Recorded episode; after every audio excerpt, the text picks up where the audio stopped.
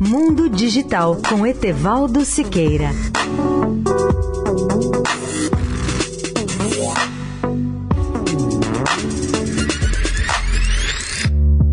Olá, amigos da Eldorado.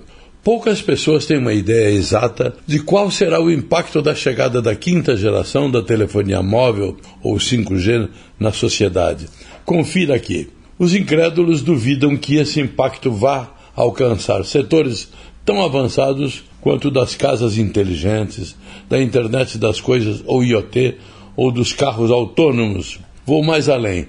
Teremos telefones super rápidos capazes de transmitir mais de 100 fotos por segundo ou a Bíblia inteira em 8 minutos ou streaming de filmes, música e jogos com a chamada resposta de comando instantânea ou latência zero ou próxima de zero.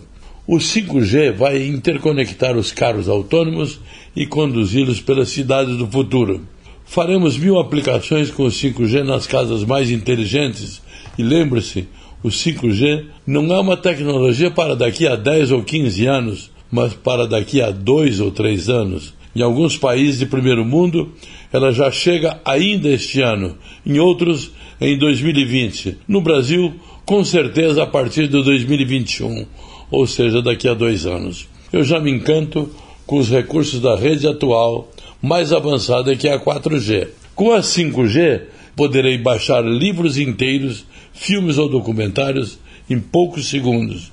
Mas o grande salto virá com a integração ou interconexão de tudo que nos cerca casas, objetos, carros e pessoas através dessa rede que nós chamamos de 5G. Com isso, poderemos dispor de centenas de novas aplicações e de novos serviços.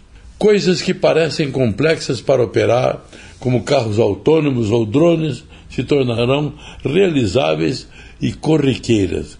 A última revelação: há uma corrida em busca da liderança do 5G entre as maiores empresas de telecomunicações do mundo.